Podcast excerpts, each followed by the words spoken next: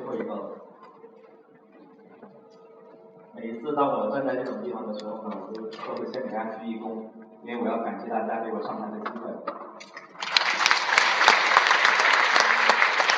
好，我先简单介绍一下自己，因为我其实不是一个产品经理出身啊，呃，我呢是一个老师啊，我是一个英语老师，具体来说，呃，我没有上过正式的大学啊，我的大学文凭还有学士学位是靠自学。获取的，然后我没有上过正规的高中，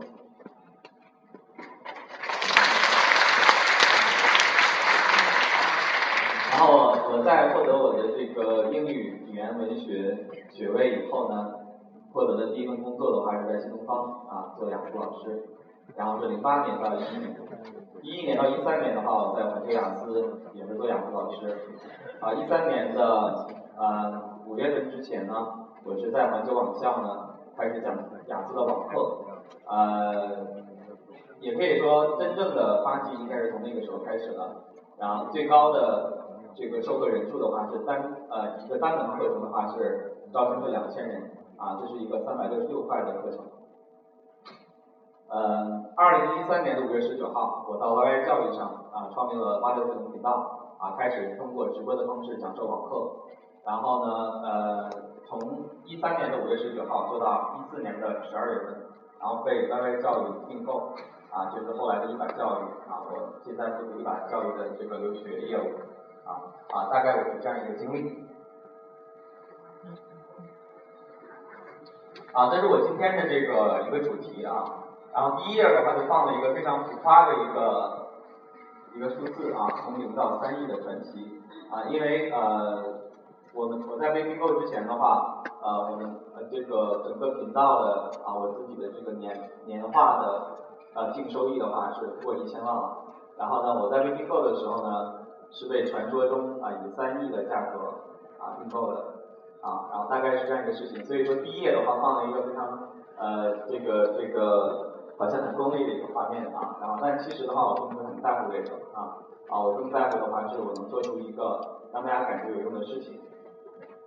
呃，在没开始我的正式演讲之前的话，其实我还是要同情一下老曹，因为每一位嘉宾在上台的时候都要娇嗔一下，意思就是说呢，其实我不想来的，然后呢，你非得让我来，啊，然后我来讲了一下，OK 啊，其实呢，我我想表达同样的意思，就是说，呃，在我被邀请参加这个会的时候，我也是拒绝的，因很简单，因为我不是产品经理啊，但是我被邀请来参加这个会啊。呃，这个当然了，就是说，呃，这个老曹说了，说人人都是产品经理，而且呢，给我们画了一张特别大的饼，说产品经理的话，将来有可能会成为身家几十亿美金的富豪，对不对啊？但是呢，我觉得我可能也不需要那么有钱啊，因为我觉得我已经足够有钱了。OK 啊，所以呢，其实呢，我我我我我来参加这个会议的话，首先的话，我要向向各位的产品经理、专业人士的话学习啊，因为我对这个行当非常感兴趣啊，有两个点啊，第一个点呢，就是说，在我被并购之后呢，跟呃，在这个 YY 教育的这个一百教育下面，我们做这个游戏产品的时候，我呃和我斗争最多的就是产品经理啊，因为我我发现的话，产品经理的话和我们正常的小老板的话是一个两个世界的人。啊，就思维层面上、各个层面上冲突非常大，所以我今天特别感兴趣的话，就是说，我想看一看，就是生活在这个圈子里面的人是什么样子的啊。欢迎大家的话也都差不多啊，也都差不多。然后，然然后呢，这是第一个理由。第二个的话就是说，老曹在刚刚开始的时候，我不知道大家记不记得放了一张 PPT，上面有这个老罗和马云，还记得吗？有罗永浩和马云，对吧？啊。他们给了我上台的勇气啊，是因为的话，虽然我不是产品经理，但是我觉得我可以做产品经理的老板，因为我是英语老师，我也是英语老师。OK 啊，但是马云的话和罗永浩的话都是英语老师出身啊，所以呢，可能是因为老师比较有这样的基因和缘分啊。好了，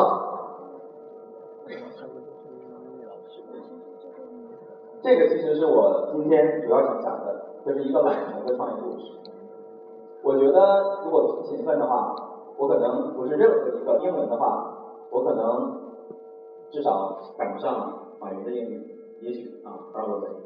然后呢，但是但是我觉得呃让我受益的，从开始创业开始，或者说从开始做英语老师开始，一直到最后的一个一点点小小的成就，我觉得有一个方法啊帮助我是最多的，所以我今天呢也是毫无保留的把它拿过来呃全程展示一下。那我是怎么开始我的创业这个历程的？好，那就是努力是浮云，定位是王道。啊，这个不知道大家有没有看过这个特劳特的这个定位？有人看过吗？如果你没有看过的话，我建议你看一下，而且用心去领会。啊，它会从很大层面上帮助到你。我不知道这个是不是可以帮助到一个产品经理，但是当刚才老曹说说，可能产品经理是最接近 CEO 位置的人，所以我觉得可能从一个 产品的角度的话，也应该 了解一下定位的理论。啊，他可能会从更高的一个层面帮助到我们，让我们真正以一个老板的思维去做去做一个优秀的产品经理。好，首先的话就是我们该如何成功啊？其实如何成功的话，我觉得在我们那个很弱小的时代，我没有上过正规的高中，我没有上过正规的大学，我可能在所有的应聘者面前的话，没有任何的优势。其实可能很多同学也总是觉得自己没有任何优势，啊，但其实关键是你有没有找到自己的一个点，有没有给自己定位一个特别清楚的一个优势还有位置，能够让你实现自己的价值，啊，所以呢，我们可能要面对的这样几个障碍。第一个，其实我个人感觉，你如何能成功？一个产品如何能成功？一个人如何能成功？很简单，就是你在用户心智中的位置决定你能否能否成功，而且往往这个位置必须是数一数二，你才能成功。啊，这是第一个。第二个的话，就是支持社会的信息爆炸带来的是选择的暴力。很多时候，用户并不会考虑你是不是比别人更好用，用户只会根据自己心里面的阶梯。心智的认知来选择，好，这就是所谓的选择的暴力。所以也就是说，用户很多时候根本就不会给你选择的机会，也不会给你比较的机会。所以我们有一个最最简单的办法，如何取得成功，就是直取客户的或者说用户的心智，如何能在这个用户的心智当中占据一个非常重要的位置，是别人不可替代的，好，你才能成功。好，一会儿呢，我可能会具体演示一下。那在我刚刚从二零一三年开始创业的时候，那我是怎么做的抉择？如何设计我自己的课程还有产品？啊，好了，这是我的一个理念。好，开始整干货啊。定位的话，我个人感觉呢，有这样几个步骤啊，可能非常传统的步骤。啊，第一个的话就是对手是谁？对手的优势是什么？其实我们在设计一个产品的时候，或者设计一个服务的时候，我觉得这是首先要考虑到的。因为基本上的话，我们说在这个世界上，很多领域的话，基本上已经被呃很多的竞争对手所占据了。所以这个时候，你想做一个特别好的东西，你必须要知道你的对手是谁，好，对手的优势是什么，一定要非常清楚。那对于我来说的话，为什么？对，这是我的第一个对手。对吧？啊，就是创办新东方的这个俞敏洪老师啊。OK，好呢。然后呢，我们还有第二个对手，这可能有的人不太认识啊，就是环球雅思的这个前总裁啊，张永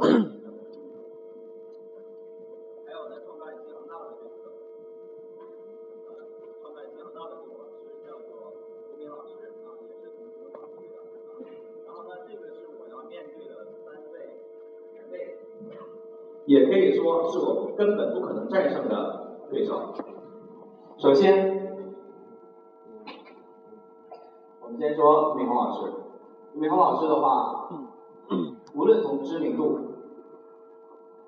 还是他的励志演讲各个方面，包括在学员心目当中的位置，我觉得是不击败的。当然更不要说新东方的位置还有财力。好，这样急先生的话，虽然他个人魅力有限，啊，这是事实，是吧？啊，但是呢，毕竟他手下猛将如云，可能我很难在短时间内拼凑出像他这么强的团队。啊，国明老师的话，呃，他是一个学者出身，啊，可以说在学术上的话，呃，是不可能被追赶的，啊，所以这我最主要的三位对手的话，其实是不可能被战胜的。那从各个方面来讲的话，我觉得是不可能被战胜的。所以呢，我就必须清楚自己的位置，还有我给我要给自己一个非常准确的定位。好了，那我的定位很简单，就是避开对手，在他们没有进驻的领域去寻找空位，在他们没有做好的地方呢，就把它做好，很简单啊。好，然后从而确立自己的优势。好，我基本上是从这样几个指标去做的。首先的话，我选择的是网络授课。啊，在二零一三年五月十九号开始创业以后呢，我首先选择的就是网络授课。原因很简单，面授的话，你需要面临很大的挑战，比如说资金，比如说渠道，比如说销售，比如说这个店面啊。啊，还有很多很多方面的东西需要你去做，但是我的团队有几个人呢？我团队加上我，一共才有四个人，啊，一共就有四个人，所以呢，我们不可能支撑这么大的一个体系，啊，所以我选择的是网络授课。但即使是网络授课，我们知道一个传统的网校的话，你也需要有渠道，你可能也需要有销售，你还需要一个录制课程的直播间或者是平台。等等等等，可能加在一起的话，我们也需要百十号人的团队，这个我也是没有的，所以我只能选择网络当中的一种，叫做直播。其实二零一三年五月份之前呢，在网络上做雅思课直播的老师是特别特别少的，啊，真的很少。因为直播课的话，对老师的挑战很大。原因很简单，学员会在这个一瞬间迸发出很多他想问的问题。大家知道，其实面授课跟网络课的区别是什么呢？啊，就是在网络授课的时候，它会具备互联网的特征，就是我的身份是被隐蔽的，所以我的发言呢是不受控制的。我可能会去这个吐槽任何我想说的话。在线下面授的时候，我们在面对学员的时候，学员因为这个不好意思，或者说因为给老师面子，所以说哪怕有不满也不会直接表达出来。但是在网络上，他会直接说出来，甚至有的时候这个不是考试的问题，是他自己的问题，啊，他也会直接表达出来。好，首先的话，在这一点上的话，我觉得能做直播的老师就很少。那我自己是有一定优势的，我对自己的教学能力还有教学经验是有自信的啊。好，第二点的话就是直播的话，我只需要一台电脑，还有一个话筒就可以了。任何有网的地方我都可以上课。好，其他的东西我都不需要。啊，所以在授课方式上，我做了这样一个精细化的区分。我最后选择的方式呢，就是用网络直播的方式来上课。那个时候效果最好的就是在这个 YY 教育上，用 YY 教育 YY 语音来上课啊。好，接下来呢就是我的营销方式。我们说你必须让学员知道你，对吧？你必须让别人知道你是谁，你你在卖的东西是什么？很简单啊。好，那我们是做不起广告的。我们一分钱的广告我们都做不起，但是那个时候的话，在百度一大排名的话，应该一条线索的获取成本，据说啊，点击一下就要三四十块钱。如果最终获取一个学员的话，大概需要两千块钱。但是我们一个学员的收费才几百块钱，所以不可能去做这种竞争。好，那像传统机构的到学生面前去撒传单，我觉得特别 low，同时其实也做不起，因为。你涉及到的人力成本也特别特别高，而且效果的话很差。其实各位同学的话可能会有这种感觉。现在的话，如果有人把一个传单塞到你手里面，其实你是非常反感的，对不对啊？好了，那我们说，在各种传统的这种宣传渠道都基本上不可能的时候，好，那我发现我自己手里有什么呢？我有微博，我有微信，因为经过长久的这种积累，还是有一些粉丝和人气的啊。所以我采取的方式的话，就是自媒体。啊，自媒体啊，说白了就是微博和微信啊，微博和微信啊。最开始的时候只有微博，那后来的话，微信的话火了起来以后的话，开始做微信。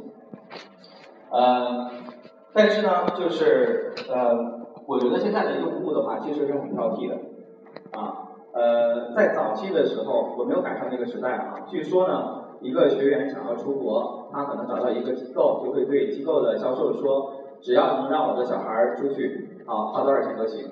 现在这种客户或者说这样的学员越来越少了，大家都非常有一个非常清晰的、一个理智的判断，啊，所以这个时候的话，我就只能靠什么呢？靠质量取胜啊！那我想到的一个方式就是公益讲座啊，公益讲座。好，那我开一个小时的讲座，把我教学产品当中非常好的一个亮点拿出来展示，让你有一个从头到尾非常好的体验，从而让你觉得我很好。OK，这是不收费的，你没有损失任何事情，你没有损失任何东西，然后你再来决定是否来购买我们的收费课程。OK。这是我们的啊下一级的这个呃这个营销方式。好，最后一个的话，当然就是口碑传播了啊。口碑传播的话，就是你帮多少学员真正过了考试啊，他会感激你的，他会在微博、微信里面去传播啊啊，会把自己身边的同学或者朋友的话介绍给呃介绍给你，然后的话让他参加你的课程啊。好，所以说在市场销售方面的话，我们的人员投入其实只有一个人。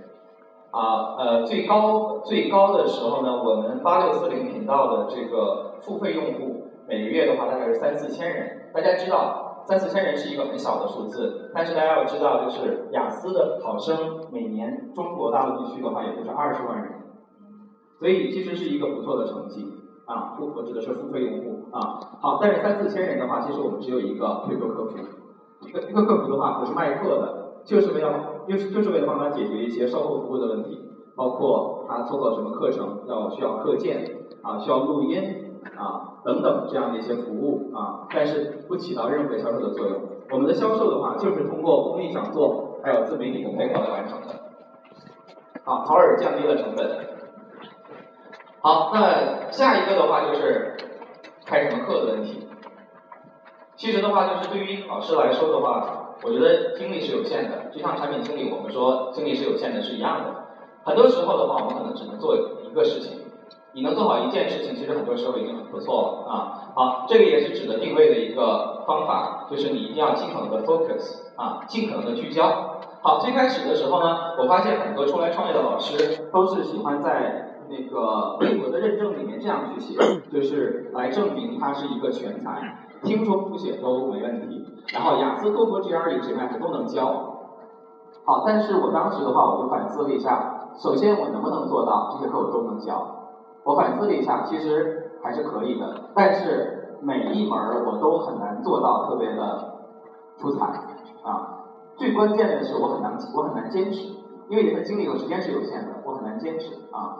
所以首先的话，我就放弃了给自己这样一个定位，就是听说读写。什么雅思、托福、GRE、GMAT，所有考试产品我都会教，我放弃了。然后我把自己的这个呃注意力放在了雅思写作上，因为雅思写作是我教的最熟的。我从新东方刚刚开始的时候教的最好的一门课的话，也是写作啊，因为我在呃新东方前中国还做过这个文书的这个写作，就是很多同学知道，如果你想申请这个美国排名前二十的这种大学的话，是需要非常出彩的 PS 的。啊，personal statement 啊，个人陈述啊，这个是需要非常好的英文的功底还有文笔的，以及对英文思维的把握。所以我个人感觉我最大的优势是写作啊，写作。但是大家知道，写作是比较枯燥的一门课，也很难在短期内提高。但是在互联网上的人有一个特点，就是刚才这个这个婷婷老师给我们讲的贪婪，或者说急功近利。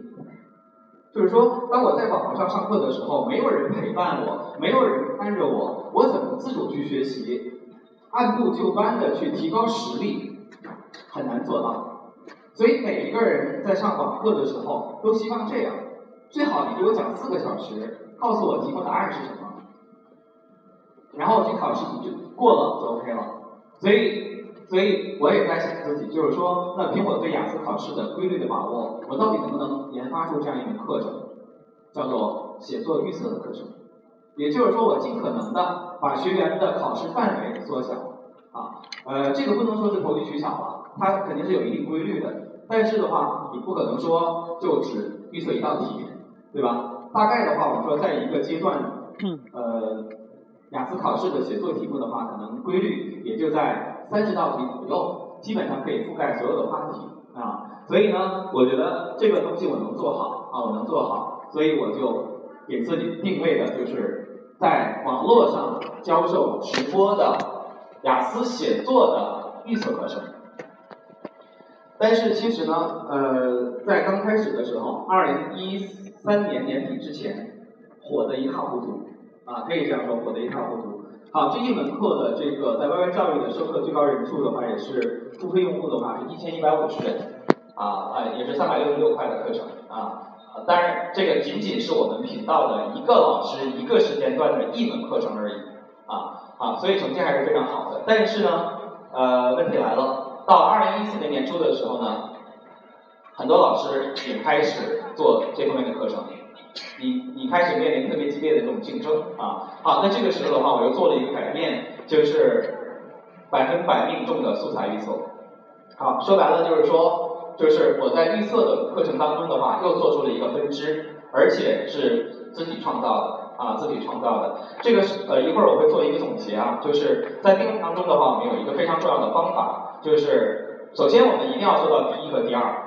其实大家知道了，我所做的每一点努力的话，都是为了扬长避短，对吧？都是为了让我在这个细分的领域当中能够占据一席之地啊，占据一个数一数二的位置。当你的位置不能保确保的时候，至少你要创造一个这样的领域，能够让你在里面表现的是数一数二的。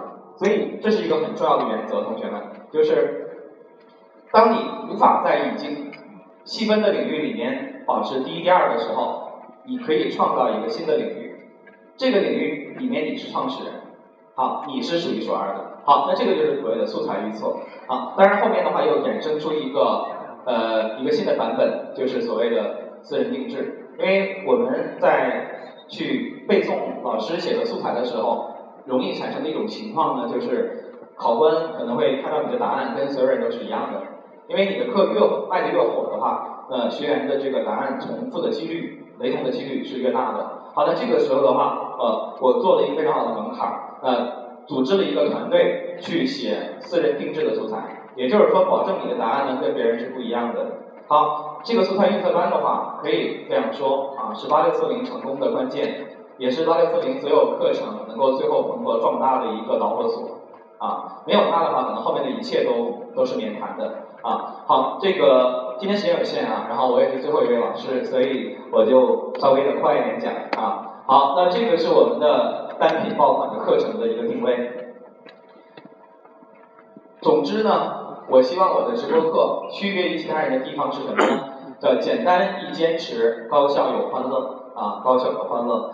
呃，我今天很难很难通过一个产品的学术方面给大家展示，那你是从哪些方面做到一个精确的定位的啊啊？因为大家可能对英文也不是很感兴趣啊。呃，我今天举一个小点吧，就是下面这个，就是风格啊，授课风格。刚才的话，我们分别展示了李明腾老师是励志派的，对吧？还有这个冯斌老师呢是学院派的，然后呢，这个呃张永琪先生呢是这个呃啊名师派的，他是走名师派的。好，那我的派别是什么呢？我的派别很简单，就是这个屌丝蒙剑派。啊，你说老师为什么你选择这样一种风格？本来本来我是可以选择，本来我是想选择偶像派的，但是，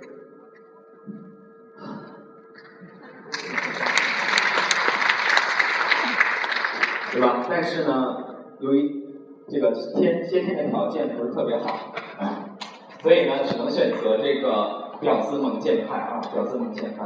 好，那一会儿的话，我就给大家展示一下，那我这个个人风格的话是如何去设计的啊。在说到这个个人风格之前的话，我想跟大家说两个点啊，需要大家记住两个点。你也可以把它记在手机上，记在笔记本上，对吧？对于定位来说的话，有两个最简单的办法。第一个叫做找空位，找空位。好，找空位的奇妙处在于，你可以避开竞争对手的最直接的竞争。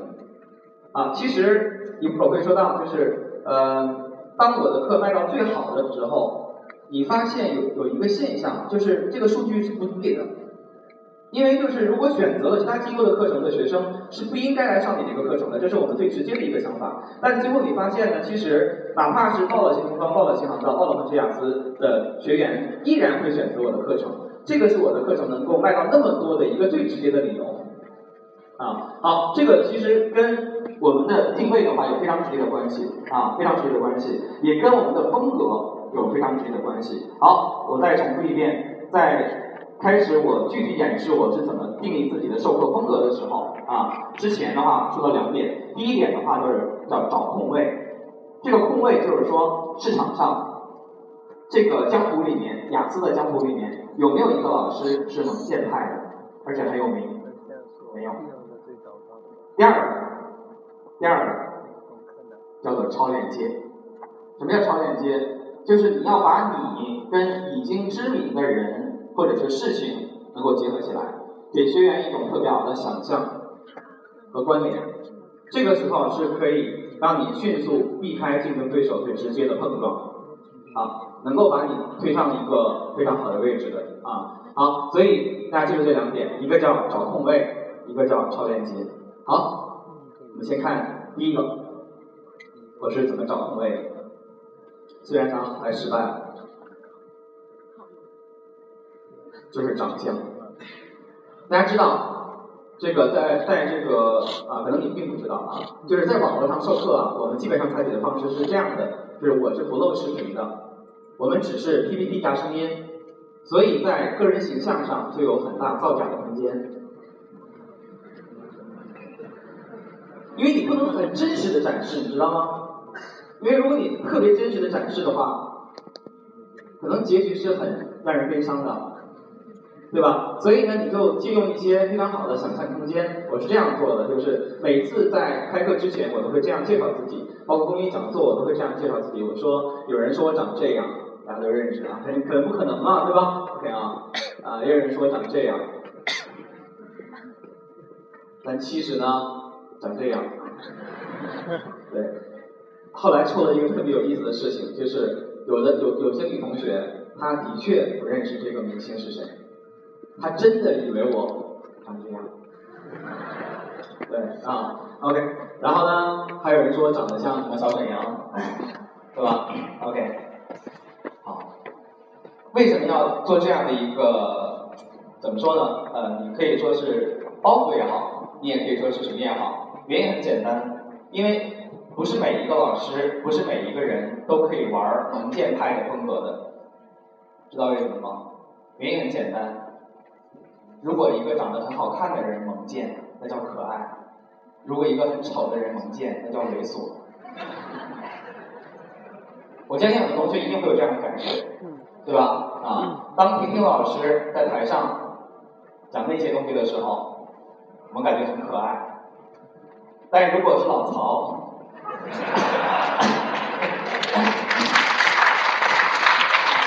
知道吗？OK。所以呢，因为那个时候，因为我我我我的微博的头像的话是雷锋的头像，我也不用我的真真实头像，所以基本上没有人知道我长什么样子。所以我就给大家这样的一个照片，久而久之的话，造成了一种非常好的心理暗示，就是大家会觉得，即使没长成这样，应该差距也不大，知道吧？啊，好，这个很重要啊，形象很重要啊，好。所以呢，一般我我我打打招呼的话，我会这样跟大家打招呼：瓦达西瓦，多明枪西思密达。好，为什么要这样说？原因很简单，就是现在我发现我的学生群体啊，呃，女生居多啊，而且主要以这个呃二十二岁以下的纯情少女为主要群体啊。然后呢，他们非常喜欢看漫画，还有一些韩剧。对吧？所以呢，我就希望我的口头禅的话，能够跟他们拉近距离啊。所以设计了这样的一个口头禅，叫“我来希望步兵枪西思密达”。OK。好，当然可能同时还会伴随一个不太靠谱的呃不太靠谱的这个这个自我介绍。比如说，我会这样介绍自己：呃，大家好，我叫张。我今年二十一岁，还单身，我会游泳。OK，然后呢，呃，大家的话就会在公屏上的话去跟你这个有一个非常好的互动，然后活跃一下气氛啊。好，下一个的话就是跟学员的互动啊。其实呢，我们说，呃，老师的话跟学生之间的话，有的时候一个爆点的话，可能不仅仅在你设计的课堂上。因为有的时候的话，你的课堂的走向并不完全会按照你的设计那样去走啊啊，所以有的时候的话也可以用这个办法的话跟学员之间拉近距离啊。比如说有些同学会这样调侃我，他说：“强哥，我发现你才一米七，我们竟然一样高。”对啊，很明显的话就调侃，对吧？啊，一般我会这样回复：“Yeah, we have a lot in common. I am A cup too.”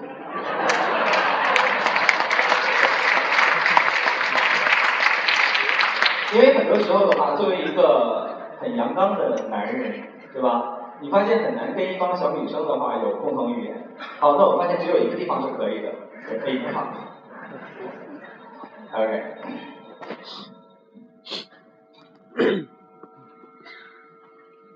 另外一个就是励志。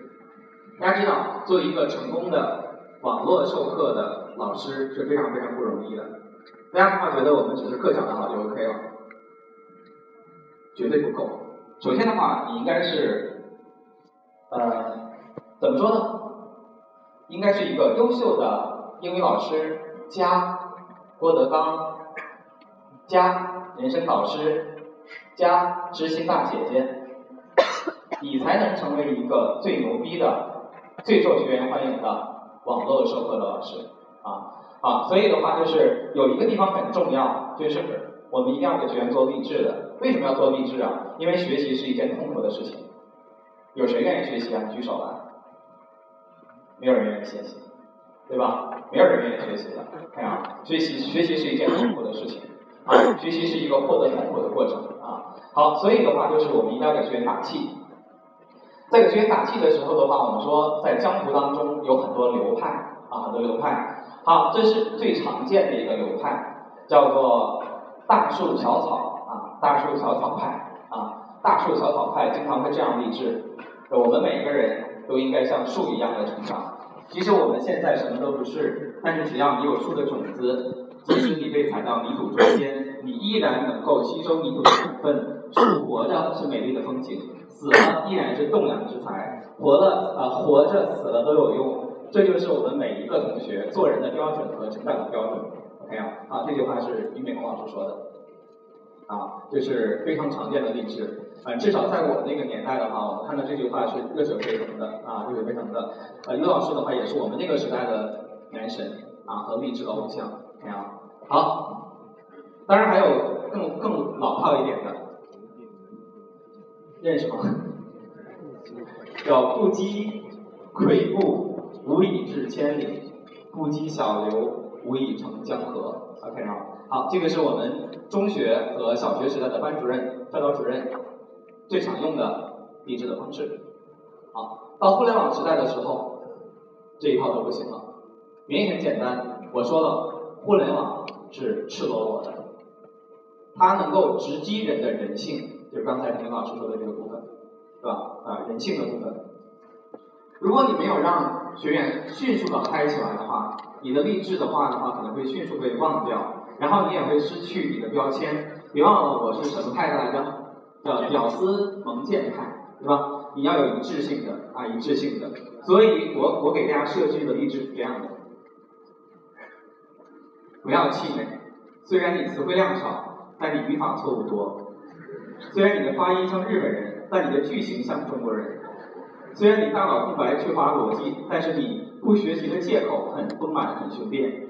虽然你的英文很差劲儿，但是你情敌的英文很好。虽然你这次没过，但是下次也未必能过。OK，百度老师是一个非常腹黑的读史的一种方式啊，很多女生很喜欢看啊，很喜欢看，觉得这个瞬间充满了正能量啊。还有这个更过分，就很多你觉得不好看的女孩，其实期末考试也没过。对，很多你觉得。长了十斤肉的女生，即使没有男朋友。OK。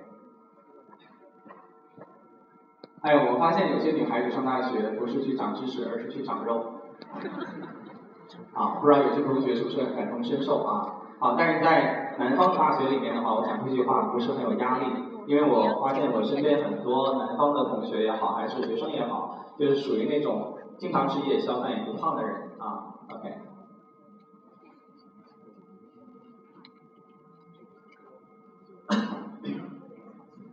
好，一般的话，这个我会这样这样去做励志，就是呃最后一周还不着急复习的男生，左边；最后一周还不着急复习的女生，右边。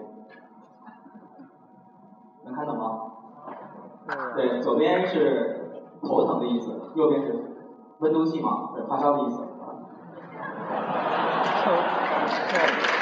想多了是不是？是不是想多了？OK 啊，其实其实就是这样的，是你你你永远都是你你内心的那个你，明白了吗？你看到的永远是你内心的你，我看到的就是头疼和温度计，但你们看到了很多东西啊。OK，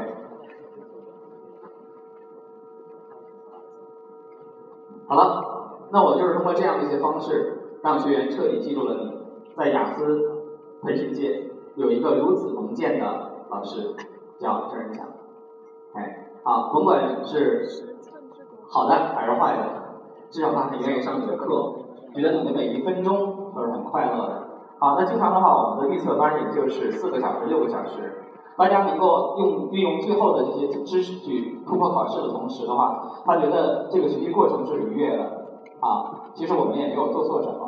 对吧？其实很多时候的话，我觉得我没有在做一件低俗的事情，啊，我我这个可能跟这个刚才刚才陈斌老师说的出发点不太一样，啊，他说人性的弱点和其中罪，其实我觉得这些都是闪烁着人性光辉的东西，对吧？啊，我们在根植于人性啊，好，其实我们只是让大家的学习过程更加的快乐啊，有意思。好，最后再举一个例子，就是在雅思写作当中的话，有一个技巧。特别难讲，特别特别难讲，就是举例的论证法则。因为中国人的话，对举例的话，他没有什么概念啊。中国人的思维习惯的话，比较倾向于假大空啊，就是这个这个给论点很容易，给论据很难啊，举例子更难，不会举例子，对吧？好，那我就运用了一个非常好的办法，给大家做了一个非常好的诠释啊，以至于这个例子的话，可能已经成为我。课程当中的一个不可缺少的经典片段啊，给大家演示一下。首先的话，我们说举例论证法则的话，需要尊呃尊重几个 原则，就是你身边的人啊，你身边的事儿，然后可信度很高啊，真情实感，有血有肉，对吧？这可能中学的语文老师也教过我们这些规则，但是我们并没有很好的运用。好了，那看我是怎么运用这些规则的，大家记住啊，你身边的人。你身边的事儿，可信度很高，对吧？真情实感，还得有血有肉。OK，好，我我写了一个这样的例子，啊，写了这样的例子。部分呃，我会用中文翻译一下，好吧？然后有一些词的话，由于 过于符合人性，以至于我没有办法那么直接的去翻译。OK 啊，所以呢，这个时候是考察你英文实力的时候啊，对吧？OK，好，就是偶像会带来奋斗的动力。好，让你做这个论点的拓展。你如何用身边的人、身边的事儿、有血有肉的例子来证明偶像会给你带来奋斗的动力？啊，这是一个叫做主旨句啊，主旨句。The celebrities are a source of incentives for an ordinary person to work hard. OK 啊，这不用说了。关键是论据怎么写啊？论据怎么写？好，我是这样写的，来一起来看。对，啊，这个英文的话可能不太认识，照片的话很多人都认识，对吧？啊，这是这个我们中中国最有名的老师，啊，中国最有名的老师啊。OK，看一下，啊，I always saw a popular actress in Japanese AV center. Is one of my bosom friends idol. 就是一个非常有名的日本的演员，他是我最好朋友的偶像，啊，，bosom friend，大家可以学一个词，就是指的那种知己啊，那种知己，就是刚才那个呃，什么是知己呢？就是你们一起捅破窗啊，一起贪过脏是吧？一起什么什么啊 ？OK 啊，bosom friends idol 对吧？啊，好，这是是我这个最好朋友的偶像。The only reason why he takes lessons about the Japanese language，他最近开始学习日语。唯一的理由是什么呢？Is that he desperately desires to comprehend。好，这几个词可能是生词，解释一下。好，desperately 是急切的意思。好，desires 是渴望，对， 急切的渴望。好，comprehend 它的意思是 understand，就是理解的意思。也就是说，他特别急切的想要理解什么呢？想要听懂什么呢？What those characters in Sarah's videos are talking about？他别想，特别想知道，对吧？偶像里的这些成名作品里面，他们在说些什么？你看啊，好，关键是最后一句话，最后一句话就是我很难用中文去阐述了，应该是可意会而不可言传的，叫做 When spending his happy hour。of the day. Okay, when spending his happy hours of the day，此处应该有掌声啊。好了，当然有很多同学老师什么是 happy hours？happy hours 就是 欢乐时光啊，欢乐时光的意思是吧？好，自己可以想一想啊。我作为一个呃，这个内心很健全的成年人，是吧？你应该知道的啊。OK，好了，那也就是说呢，这种蒙见派风格的阐述还有东西，已经渗透在我的每一个细胞里面。无论是你的课程，还是你的学术解释，还是你的宣传推广啊，各个方面都打上了这样一个印记。所以你在市。场上去横冲直撞的时候，基本上是所向披靡，因为没有你这样的老师，没有你这样的人，没有你没有你这样讲课的，OK。同时你这个课还很管用，因为你帮我减少了学习的痛苦。以前我需要学习六十道题、八十道题，现在上了预测班我只需要学习三十道题、二十道题就可以了。同时的话，这个过程又充满了愉悦，对吧？还有还有人性的光辉。OK，好，那我。可能就会选择这个课程。最关键的就是说，我们也采用了这个雷布斯的这个法则，叫递价法则。啊，我们上一个课程啊，雅思课程其实很贵的。啊，在东方也好，还是衡水雅思也好，可能通过一个雅思课程的话，至少要几千块，甚至上万块。好，这个课程单科只有二三百块，三四百块钱。啊，其实呢，就是呃。这个符合所有的群体啊，符合所有的群体。最关键的是，其他机构里面没有这样的班啊，它是一个完全差异化的一个产品啊，所以就取得了一个特别大的一个呃欢迎程度啊，欢迎程度。好，那之后的话，我们八六四零也开了很多其他的课程啊，呃呃，刚才我也说了啊，我们二零一四年的话，全年的净收益的话是啊是是超过了一千万啊。其实，在我们这些中小型的小作坊机构里面的话，应该是非常难得的，因为很多机构可能在二零一四年前后已经倒闭掉了，啊，就活不下去了。因为培训机构的这个成本是很高的啊，基本上很多人都是在赔钱啊。好，所以这一点的话，也可能是这个 YY 教育后来收购我们的一个很重要的原因。好了，呃，最后总结一下，就是刚才举的这个例子，对吧？完全符合了这几个规则，包括你身边的人、你的朋友，对吧？你身边的事儿啊，可信度很高，而且真情实感啊，有血有肉。好了，呃，我只想说一个点啊，因为我们没有大数据组，这个可能也是做并购的一个很重要的原因，因为我觉得我们还是要走专业化的路线。还要走大平台支持的路线，才能更有作为啊。好，呃，当然当时的话，我们的数据很简单，就是这个来自淘宝盗版店家的良心推荐。大家知道，淘宝的这个盗版店家的话，它是一个非常好的情绪表。好，它最推荐谁的课，说明这个老师就是最火的。这个课程是卖的最好啊。好，一般的话我们会把它排在这个地方，比如说新东方雅思传承班啊，环境雅思六点五的保存班啊，基本上和我这个是并列的啊，就是专强的雅思写作素材预测版啊。OK，好，算是取得了一个非常好的市场占有率。基本上只要说预测班，只要说写作预测，对吧？基本上是没有第二个人啊，没有第二个人。好了，我来总结一下今天我讲的内容。首先，如何直取心智？刚才我说了，我做的每一点定位也好，focus 也好，缩小范围也好，都是为了能够实现一个直取心智的最终目的，对吧？但是如何能直取心智呢？有这样几个办法，我希望能够最后总结一下。第一个就是只做第一，不做第二，啊，只做第一，不做第二。好，如果你不是第一呢，你要创造第一，就像刚才我所做的，对吧？我在雅思培训领域的话不是第一，好，我怎么办？找到一门课程，我来做第一。如果如果这个单项我不行，我我我我能够缩小范围，我说写作预测我是第一，也是 OK 的，对吧？啊，好。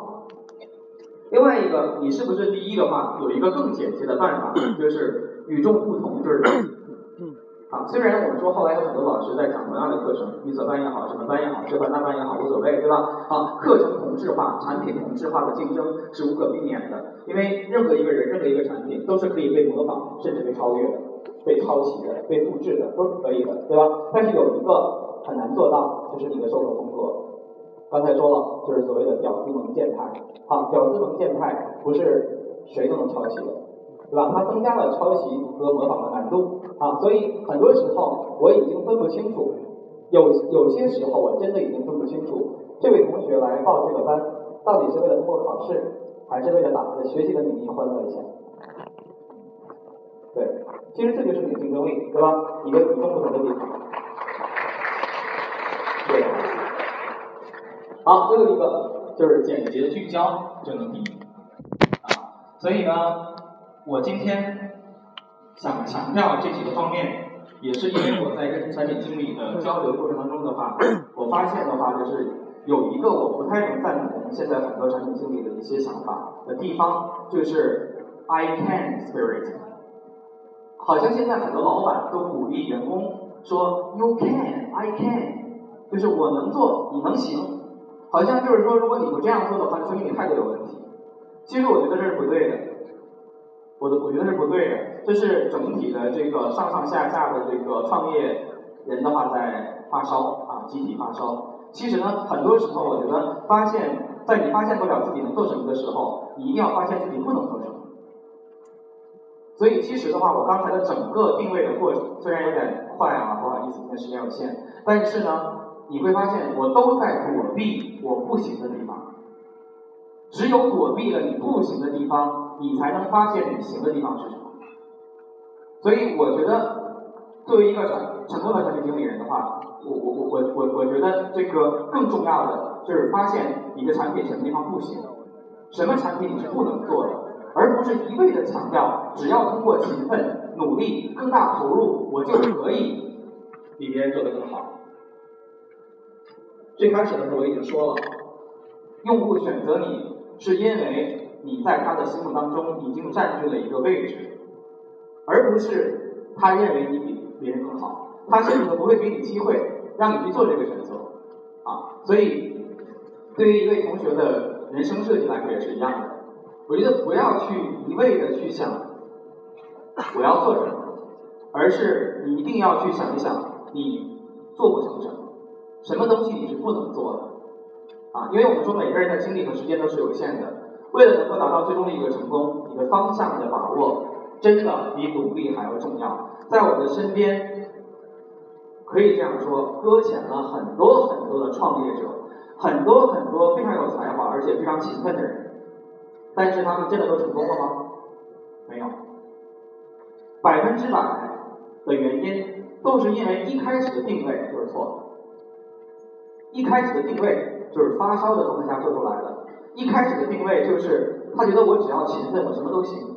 其实你不行，啊，所以的话，在我们说中国这个物大这个这个地大物博的地方的话，我们千万不要这个妄自尊大，人外有人，天外有天，你必须经过精准的定位，避开别人的锋芒，才能真正找到自己能够这个有所作为的地方。好了，最后再把我片头的时候说过的一点东西再重复一遍啊，就是在用户心智中的位置决定你能否成功。知识社会的信息爆炸带来的是选择暴力，直取用户心智是赢得竞争的不二法好，这四个是直取用户心智的办法啊，希望大家能够把它们记住。好，最后的话是我的呃联系方式啊，上面是我的微博啊，这个郑仁强，然后呢，下面是我的个人微信啊，郑仁强的汉语全拼。你有什么问题的话，也可以跟我交流啊。最后一个还有我要给我的。公司做一个小广告，就是呃，对在线教育感兴趣的同学啊，可以加盟我们啊，这是我们的招聘邮箱，欢迎你把你的简历发给我们啊。如果在座的各位产品经理有兴趣的话，也可以，吧？也可以。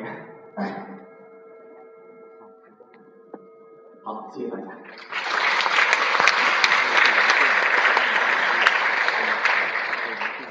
最后呢，我还是要谢谢这个老曹。